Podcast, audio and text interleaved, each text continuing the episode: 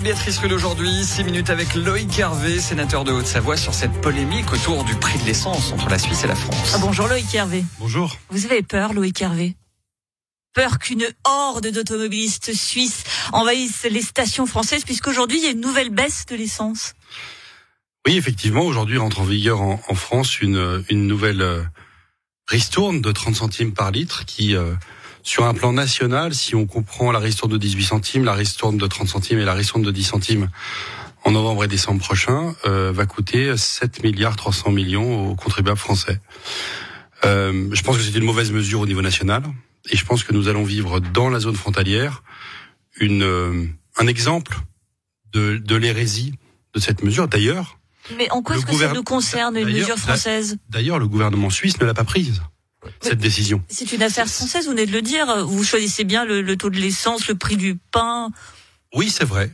Imaginez si Genève venait dire ah non là l'essence est trop cher on n'est pas d'accord vous diriez que c'est une ingérence absolument cette mesure je la combats au niveau national je la combats au niveau local parce que nous avons sous les yeux euh, une, une, une, grave erreur dans la zone frontalière dans cette grande agglomération euh, du Grand Genève ceux pour lesquels il faut faire un effort sur le pouvoir d'achat ce sont les salariés en euros dans la zone frontalière.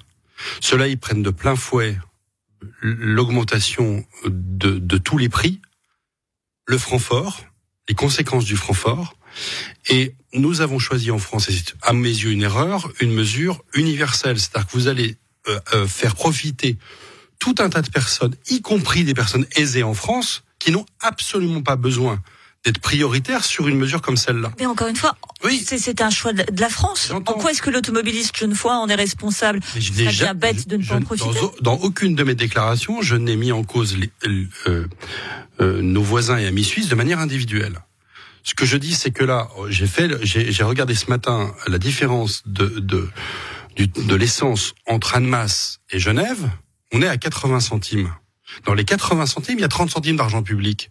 Je suis comptable comme euh, euh, représentant euh, de la nation française de, de là où va l'argent public français.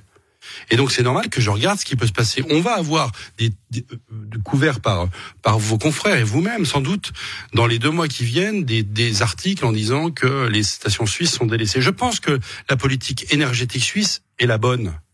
Je pense que c'est bien d'assumer les augmentations. Je pense que c'est bien de ne pas faire de ristourne. Je pense que Genève va annexer la Haute-Savoie. Je l'ai, je l'ai dit. Oui, enfin, il y a d'autres qui ont pensé il y a quelques siècles. C'est dans l'autre sens. Mais plus sérieusement, il y a plus d'un tiers du revenu disponible de l'ensemble des ménages au Savoyard qui vient de Suisse, 343 millions de francs qui sont reversés au département français par la Suisse. C'est les impôts des frontaliers. Oui, mais vous en profitez de, de cet argent qui est, qui est fait ici. Je n'ai jamais dit, je n'ai jamais dit que euh, ni remis en cause l'existence du Grand Genève et l'intérêt et, la puissance et quelque part. Mais il s'arrête à la station d'essence quand même, le Grand non, Genève. Non, non, non, la prospérité. Jusqu'à maintenant, c'était souvent le cas. Les Français venaient, faire leur plein en Suisse parce que la différence monétaire et fiscale le, le justifiait. Là, la différence, elle est budgétaire. L'État, de notre côté, met de l'argent 7 milliards 300 millions au niveau national, ce qui est énorme pour faire baisser le prix de l'essence. Donc, faut pas tout mélanger. Je veux dire, il y a des, il y a évidemment un bassin de vie qui existe, qui est puissant. Il y a beaucoup d'élus de part et d'autre qui essayent de, construire quelque chose euh, de pérenne. C'est un, un territoire extrêmement prospère en Europe, et donc, donc je suis très fier moi d'être l'élu de ce, de, ce de ce, territoire. Mais il faut qu'on mette les sujets sur la table. Est-ce que quand pendant la crise Covid, on a une gestion différenciée dans le canton de Genève et, et en France, quand avec cette affaire de la on a des politiques complètement antagonistes. Il y a une frontière quand même, ça vous a Il y a une frontière de l'Union européenne qui traverse. Il y a une frontière entre la France et la Suisse de toute façon. Et une frontière entre deux États, une bilatérale. Mais pour autant, euh, on a une réalité humaine dans ce territoire. Et le travail des élus, c'est plutôt de trouver des, solutions pour atténuer les effets de la frontière que pour plutôt de les renforcer. Et donc moi, je, dans cette dans cette affaire de de, de encore une fois, j'aurais préféré que qu'elle ne soit pas mise en place, qu'on aille sur des mesures ciblées en direction des salariés en euros. Vous savez qu'aujourd'hui, être une infirmière ou un ouvrier à Annemasse, payé en euros, c'est plus possible de se loger et c'est très difficile de vivre.